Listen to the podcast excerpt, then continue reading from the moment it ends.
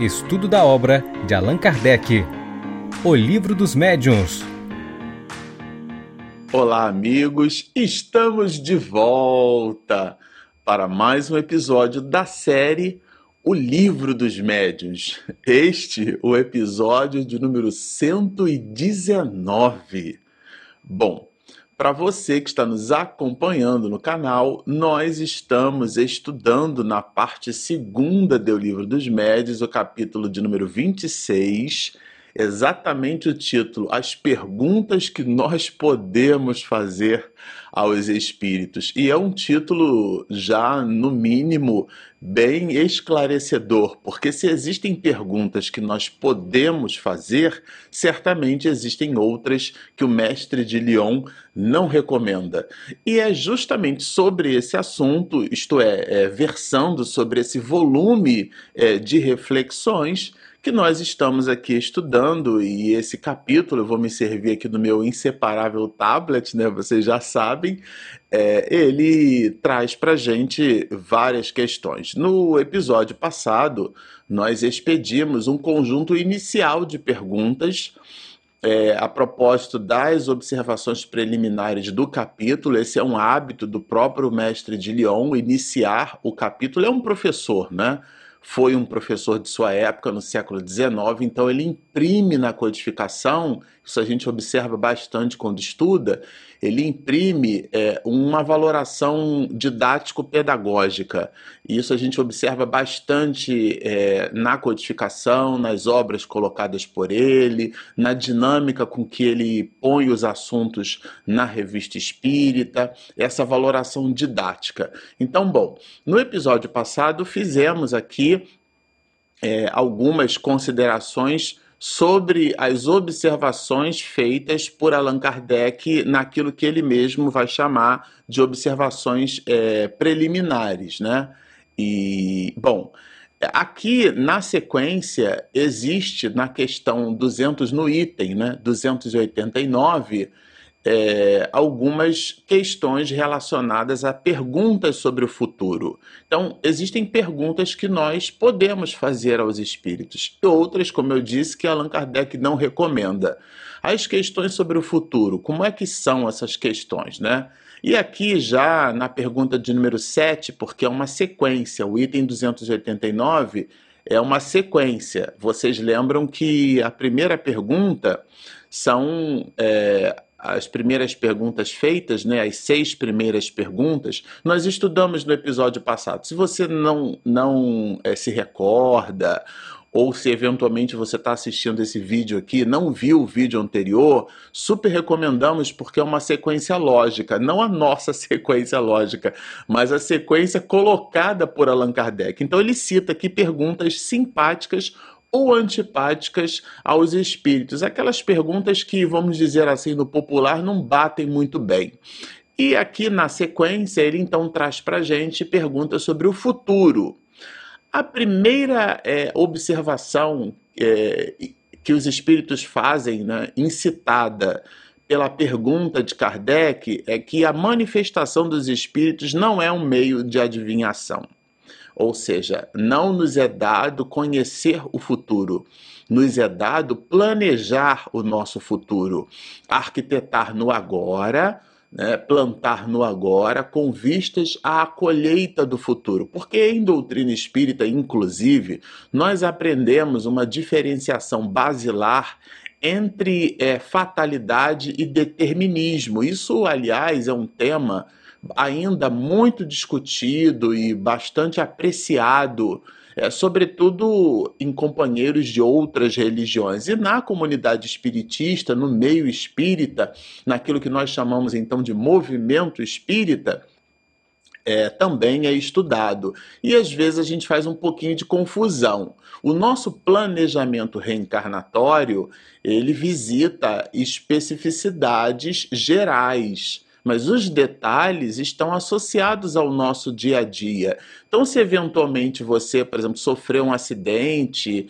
e fraturou, quebrou a perna, ou luxou um braço, é, aquilo são as circunstâncias postas, não necessariamente elas estão inscritas no teu planejamento reencarnatório ou no meu planejamento. Às vezes, se você faz, por exemplo, uma doença qualquer, eu, Marcelo Shoa, por exemplo, tenho diabetes, né? Não posso exatamente colocar o meu diabetes na conta do meu planejamento reencarnatório. Pode ser que sim, pode ser que não, mas eventualmente o mellitus 2, né? A minha endocrinologista sempre comenta comigo, é uma patologia muito associada a uma espécie de indisciplina, né? Então, nesse sentido, existem algumas circunstâncias da vida que não são circunstâncias fatais. Nós podemos pela nossa livre movimentação. Né? Aliás, essa é uma questão que não é nossa, é uma reflexão posta no próprio livro dos Espíritos, quando Allan Kardec, incitando nessa direção, as entidades venerandas respondem que fatal, no verdadeiro sentido da palavra, só o instante da morte o é. Nessa perspectiva, ou seja, com esse volume aí básico de reflexões, o futuro ele é moldável. Então, Conhecer o futuro é incitar os espíritos a nos proporcionar mecanismos de adivinhação.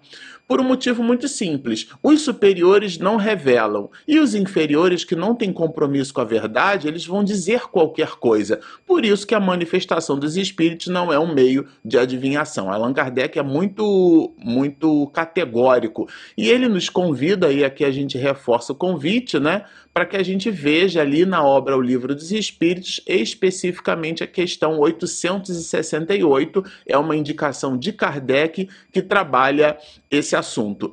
É, mas na sequência, né, na, aqui na questão de número 8, né, ele vai falar é, que, bom, tudo bem, mas existem alguns espíritos né, que espontaneamente falam sobre coisas que se darão realmente no futuro, falam sobre coisas do futuro. Você não perguntou nada, né? Mas o espírito fala, né? Então veja, e, e, de fato a entidade veneranda que responde, né, pode acontecer que um espírito veja, ele presinta alguma coisa do futuro. Como a gente também pressente no seio familiar, no contato com o filho, com a filha, com o sobrinho, o neto, o pai, mãe, as relações, a dinâmica social é, promove a, a, projeção que se faz, por exemplo, das ações é, de uma determinada ação ou de um conjunto delas na bolsa de valores é, dessa ou daquela é, instituição, né, vinculada a essa ou aquela instituição. É uma projeção.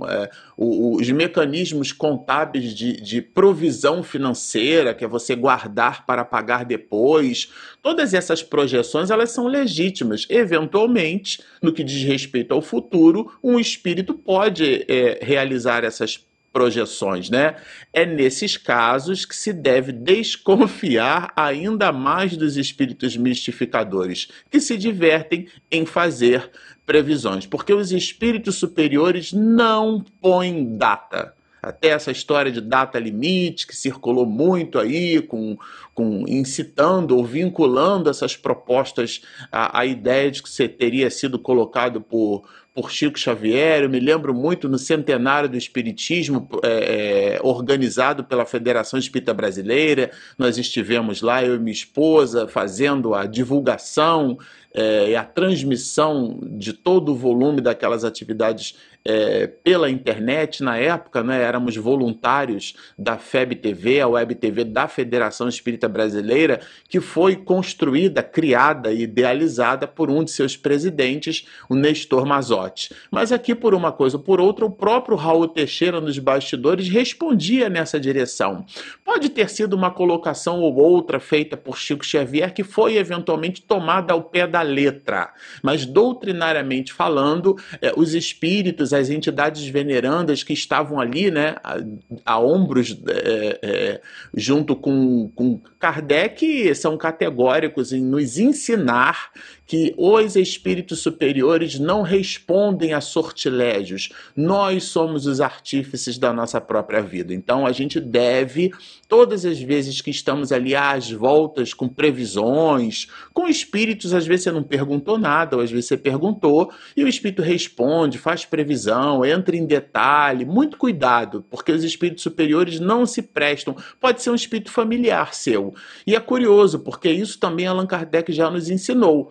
Um espírito familiar nosso também não significa que seja um espírito bom. Às vezes é um espírito que nos quer bem, olha a sutileza, mas ele não é necessariamente um espírito bom. Ele pode nos indicar algo que, na perspectiva dele, é bom, assim como nós podemos ter uma valoração sobre determinados aspectos da vida que eventualmente aquilo nos prejudique, mas ainda assim a gente gosta. Então, é, essas predileções, elas precisam ser examinadas dentro de uma perspectiva espiritual. Então, não necessariamente a opinião de um espírito é uma opinião valorada do ponto de vista espiritual, positivamente falando. Então, esse é um ponto de atenção posto, né? Porque previsão não dialoga com característica de espírito superior. Agora, é... ele vai fazer uma associação aqui, Kardec, é, considerando a desconfiança que a gente deve produzir, né? Dessas é, é, predições né, que são muito associadas a, a, esse processo de desconfiança mesmo que a gente está citando. Né? Quer dizer, é, o gênero dessas, dessas predições, né? Todas as que não tiverem utilidade geral. Vejam que as respostas dos espíritos elas precisam ter um propósito. É, os companheiros de outras religiões usam, eu acho sensacional essa expressão, né? Deus tem um propósito para você. As coisas não acontecem de forma aleatória, como dizem os gregos, não há caos, há cosmos, a organização. Essa ideia do cosmos é uma palavra grega que remete à ideia da organização. A nossa vida está organizada. Aqueles que propõem uma ideia de aleatoriedade da vida podem ser excelentes intelectuais. Podem produzir proposições, somos do time ou daquele outros de nós que entendemos que existe uma força cósmica universal, uma força que cada um de nós dá um nome para ela aqui no cadinho da doutrina espírita, entendemos, fomos incitados a compreender tratar-se do Pai de todos nós e Deus, que é soberanamente justo e bom, não põe nada na história do cosmos é, de forma aleatória. Mesmo os mecanismos aleatórios quando a gente estuda mecânica dos fluidos ou, ou determinados movimentos mecânicos que a gente considera aleatório, a forma como eventualmente uma, a fumaça se faz no ar, tudo aquilo obedece a leis. Nós estamos mergulhados em leis, a metáfora é de André Luiz, como peixes mergulhados num oceano. Nessa perspectiva, nada é aleatório, as coisas são causais elas não são casuais. Então é desse sentido. As predições pessoais podem quase sempre ser consideradas como apócrifas. O que é uma mensagem apócrifa? É uma mensagem vinculada a um halo de falsidade, de não compromisso com a verdade. Então o espírito está mais interessado em efetivamente falar sobre determinadas coisas, ele não tem conhecimento profundo. A gente já disse aqui que a ignorância tem certeza de tudo, então você perguntou para o espírito, ele vai se sentir na obrigação de responder, afinal de contas, imaginem, né? A pessoa vai dizer que não sabe. É, aqui, dentro do nosso plano evolutivo terreno, né, reencarnado, você conversa com um amigo, dialoga com uma pessoa, arrancar essa expressão não sei de alguém, às vezes é muito difícil, que a pessoa se sente quase que humilhada quando ela diz que não sabe. De uma forma geral, o sábio ele, é, ele, por ter compromisso com a resposta, ele vai dizer: Isso eu não conheço. Isso eu não sei, isso eu preciso estudar. Ele pondera antes de responder, faz uma pausa para poder amealhar informações. Por quê? Porque essa pessoa ou essas pessoas, elas possuem compromisso com a verdade. Então elas não querem faltar com a verdade. Você olha, isso daqui eu entendo que é nessa perspectiva. Ainda coloco eu não para projetar o ego, mas para circunscrever a resposta ao seu ponto de vista, que é sempre a vista de um ponto. Porque, de um modo geral, a verdade pode, numa perspectiva multifacetada da nossa própria realidade, a gente pode encarar aquele ponto de vista na nossa perspectiva, dentro da nossa valoração sociocultural, antropossócio-psicológica, dentro daquele, daquilo que está posto dentro do nosso elemento cognitivo, ou seja, dentro da forma que a gente consegue apreciar, mas não necessariamente a verdade está naquilo que nós estamos dizendo, né? E os espíritos, quando colocam informações pessoais, isso é uma dica preciosa. Isso é um indício de mistificação. É um indício de uma mensagem que pode ser considerada uma mensagem apócrifa, portanto, uma mensagem falsa. Bom, na sequência, aqui a Allan Kardec já traz a ideia da finalidade, né? Com que fim já que existem de fato informações, né, mensagens que são genuinamente apresentadas para nós, vejam, do tipo, você não perguntou nada. As mensagens do tipo anunciadoras, se você toma, por exemplo, o Evangelho de João, em Apocalipse, há quem leia o Apocalipse faça uma associação direta com o, o, a Segunda Guerra Mundial, com a, a, explosão de duas bombas atômicas em duas cidades japonesas, né, Hiroshima e Nagasaki, que foi uma espécie de, de represária né, do, dos americanos, considerando que os japoneses, quase que dando a volta no planeta, chegaram em Pearl Harbor. Aliás, isso deu origem até a um filme, né? E praticamente eles destruíram um quarto, 25% de toda a frota naval americana. E os americanos, ah, é, então é isso? Foram lá e largaram, como dizem é, popularmente, né, duas azeitonas. Largaram ali duas bombas atômicas e essas bombas produziram é, é, esse fenômeno que nos rende até hoje né, é, é, do ponto de vista, inclusive, da, da, da radiação, é, certas manifestações e alterações do, do nosso código genético, mutações de DNA, uma série, além da própria destruição que é, transformou ali a paisagem né, de uma maneira é, maravilhosa para uma maneira horrenda. Então, essa visão de futuro. Às vezes os espíritos anunciam, né? E ele fala aqui, ele incita, ele nos convida à reflexão, mas pondo, pivotando, vamos dizer assim, é, essas mensagens espontâneas, a exemplo né, de João, é, dos enunciados contidos no Evangelho de João, como sendo ou nos reportando a ideia da finalidade. Qual é a finalidade? Qual é o objetivo? Né? Com que fim?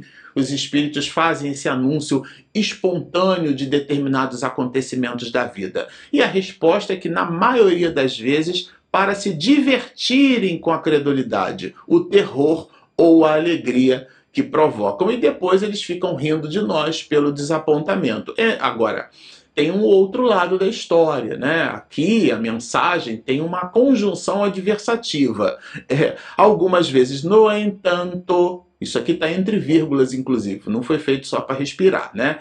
Essas predições enganosas trazem um objetivo mais sério, o de pôr à prova aqueles a quem são feitos. Então, é, é a gente precisa realmente, sob o impacto, sob o choque, né, daquela determinada mensagem, produzir ou dever produzir em nós é, valorações, reflexões, tá? E Allan Kardec, sempre que pode, né, ele coloca aqui uma observação. É, tal seria, por exemplo, a predição é, do que possa lisonjear a vaidade ou ambição, como a morte de uma pessoa, a expectativa de uma herança e etc. Então são informações sem utilidade. Aqui é a palavra-chave. Os espíritos, quando nos dão informações sobre o futuro, essas informações elas nos servem para que nós, nos alimentando delas, possamos agir proativamente para evitá-las, inclusive, se for, por exemplo, um holocausto, mas não à guisa de adivinhação, porque a adivinhação é sempre uma manifestação de um espírito de ordem inferior. Isso é basilar. Aqui eu vou ler a questão toda porque ela é bem interessante. Por que razão os espíritos sérios, quando fazem pressentir um acontecimento, não determinam a data? Aquilo que a gente estava comentando, né? Será porque não podem ou porque não querem? Aqui a gente tem exatamente o insumo doutrinário para continuar falando sobre a ideia da data limite, né? Circulou muito aí pela internet, data limite. A maioria de nós acaba não tendo exatamente um compromisso doutrinário, né? Tem um compromisso do, do de, de, divulgar a informação para que ela provoque assim um estardalhaço, né? Então, e não necessariamente um valor pedagógico. Então, é, os espíritos, por que, que eles não colocam data? É, porque eles não podem ou porque não querem? E a resposta é sensacional, pelos dois motivos. Eles não podem e porque também não estão, por serem de ordem superior, não tem esse compromisso, ah, no dia tal, a tal hora, isso é, é, é muito irrelevante. Vejam, eles podem, em certos casos, fazer que um acontecimento seja pressentido, aquilo que a gente comentou da projeção da bolsa de valores, né? Pressentido. Gente, eles analisam, possuem uma visão de futuro e trazem para a gente uma orientação. Não tem nada de mais nisso. Mas não põe data, hora, minuto, segundo. Esse é o cuidado que está posto, né? Nessa hipótese, né, a de um espírito é, nos dar um pressentimento sobre algo, né, é um aviso. Ele simplesmente coloca um aviso. É, quanto ali precisar a época, muitas vezes não devem fazê-lo ou também não podem, porque eles mesmos o ignoram. Porque essa visão é, é, profunda, de longo prazo, é, é os espíritos de ordem superior, vejam, são os espíritos de ordem superior, gente. Nem eles mesmos sabem, o ignoram no sentido de desconhecem, né? O espírito, vejam, pode prever que um fato se dará, mas o momento exato pode depender de acontecimentos que ainda não se realizaram e que só Deus conhece. Muito cuidado com isso. Informações de ordem particular, aqui é, doutrinariamente é bem claro, só Deus o conhece. E ele, claro, vai falar dos espíritos levianos, dos espíritos sem escrúpulos, que eles, eles se sentem quase que na obrigação de expedir e riem, porque as pessoas ficam impressionadas. Nós somos criaturas impressionáveis. Por isso que a parte primeira do livro dos médiuns trabalha esse assunto, né, do maravilhoso, do sobrenatural. O fenômeno mediúnico tem nada de maravilhoso, não tem nada de sobrenatural. Não está sobrenatural, porque não é sobre a natureza, está íncito em a natureza humana, porque o mecanismo de comunicabilidade com os espíritos está posto na história da humanidade. É uma realidade antropológica. Moisés já proibia a comunicação com os mortos na Bíblia. Ninguém proíbe, gente, aquilo que não existe. Por quê? Porque Moisés proibia pelos sortilégios, pelo halo de mistificação, né, pela adoração do bezerro de ouro, pela proposta é, materializável dos aspectos de espiritualização. E séculos e séculos se passaram e nós ainda buscamos esse movimento do maravilhoso dentro da realidade medianímica, quando em verdade a gente observa no livro dos médios que isso está posto de uma forma natural. A comunicação com os espíritos, tem gente que tem medo de espírito, medo de mediunidade, é natural. A gente tem medo daquilo que desconhece. A proposta da leitura da obra e, sobretudo, o estudo é para que a gente então possa conhecer Conhecereis a verdade, a verdade vos libertará. A tese é de Jesus. Então, aqui o espírito leviano ele não tem compromisso com a verdade. É por isso que toda predição circunstanciada vos deve ser suspeita. Toda. O espírito entregou numa reunião mediúnica para você uma informação detalhada, pondera. Nada de pegar aquela mensagem, sair publicando em lista de WhatsApp, dizendo que foi o médium tal que publicou na noite tal. Pondera. A obra Nosso Lar, psicografada por Chico Xavier, que lhe rendeu inclusive comentários azedos. Ah, Aeróbus, esse médium deve estar obsedado. Ivônio do Amaral Pereira levou décadas para publicar Memórias de um Suicida. Aí a gente recebe uma mensagem, acha bonitinho, e no dia seguinte que na mesma, no mesmo momento ali, depois da reunião, já publica em lista de WhatsApp, às vezes com erros grotescos de concordância verbo nominal, de acentuação, não corrige nem o português. Quer dizer, a pessoa está mais interessada em projetar o ego, em dizer que foi ela que fez, ou que a reunião que ela participa, projetou, produziu esse ou aquele conteúdo. E aqui, Allan Kardec nos convida à ponderação, né? É muito importante. Não acrediteis que percamos o nosso tempo em ouvir as vossas futilidades e em vos predizer a sorte. Seu espírito superior que está falando. É, não é o objetivo da reunião mediúnica predizer sorte, falar sobre o futuro. O nosso futuro pertence a nós. O Espiritismo é muito claro. Nós somos os artífices, os artesãos do nosso próprio futuro. Nós os modelamos. Os espíritos de ordem superior podem fazer previsões e eventualmente nessas previsões, não no detalhe, porque só Deus o conhece, mas fazendo uma projeção do nosso comportamento, hum, isso não vai dar bom. Ou então, nossa, vai por aí que dá certo. Olha, você está no caminho certo. Isso certamente os espíritos superiores podem nos indicar, mas dizer que no dia tal, às 8 horas da noite, isso certamente não vem de um espírito de ordem superior. A providência pôs limites às revelações que podem ser feitas ao homem. Os espíritos sérios guardam silêncio em tudo o que lhes é proibido revelar. Gente, mais claro, impossível. Então, vou repetir para fixar. Uma mensagem carregada de detalhes de uma reunião mediúnica deve ser por nós ponderada. Não é que deve ser rejeitada, mas deve ser ponderada. Às vezes é um espírito amigo, mas eu vou repetir. O fato de ser um espírito amigo não significa que seja um espírito bom. São coisas é, diametralmente diferentes. Às vezes o espírito tem amizade pela verdade, amizade pelo compromisso sério da casa espírita, amizade pelas atividades é, de promoção é, é, social, né? a promoção da criatura, tem amizade pelo estudo da doutrina espírita, tem amizade pela casa espírita. E como ele ama a casa, como ele gosta, como ele cuida, como ele protege, como ele assiste, ele então vai trazer ali a sua contribuição.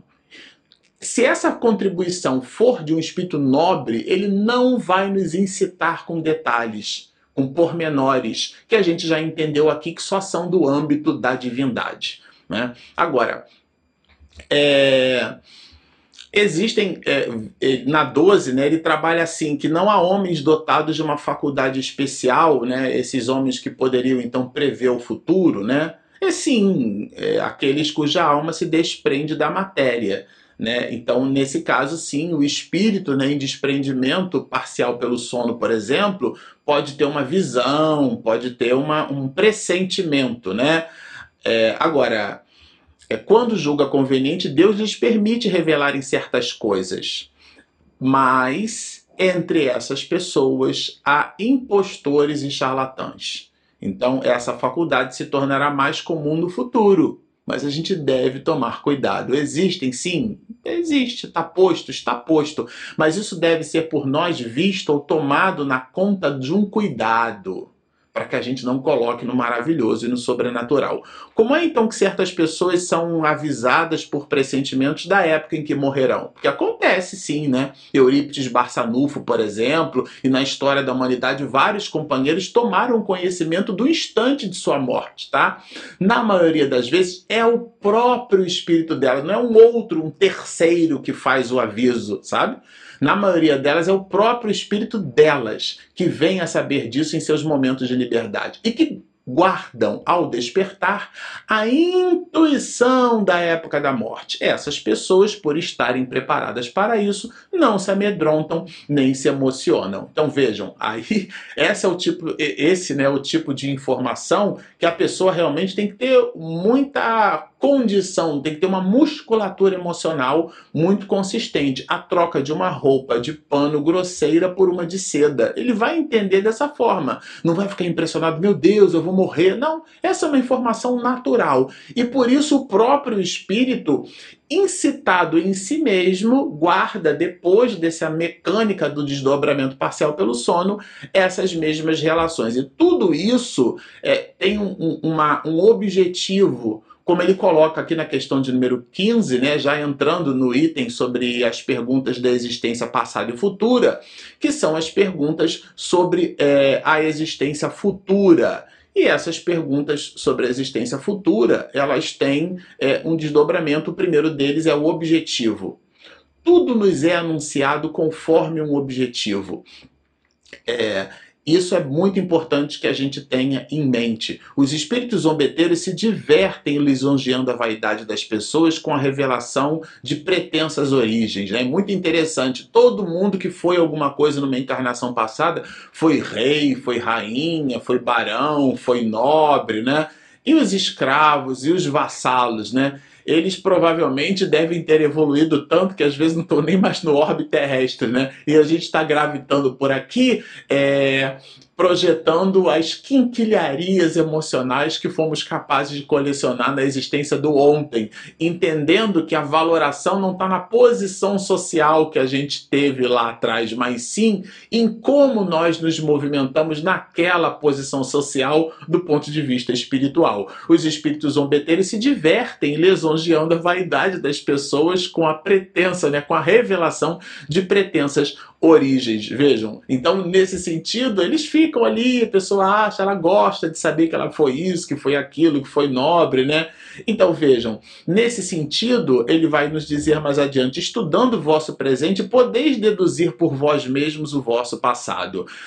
Eu costumo dizer o seguinte: a pessoa comenta comigo, ah, reencarnação, eu esqueci o que eu fui. Você pode ter esquecido o personagem, se foi professor, se foi gari, engenheiro, astronauta da NASA, é, o personagem que você se movimentou na sociedade, mas o seu traço de caráter você carrega consigo. É só perquirir a alma percrustar-se a si mesmo e examinar aquilo que medra de dentro de você, o sentimento de alegria, de raiva, de contentamento, de fustigação em relação aos outros. Isso fala do nosso traço de caráter, depõe contra ou a favor dos nossos elementos espirituais que estão postos em nós. É disso que trata. Agora, as revelações sobre as existências futuras, tudo que os espíritos vos disserem a tal respeito não passará de gracejo, porque é informação sobre o futuro deve ser por nós ponderada. E por fim, arremata: saber onde e como transcorrerá essa existência, repetimos, é impossível,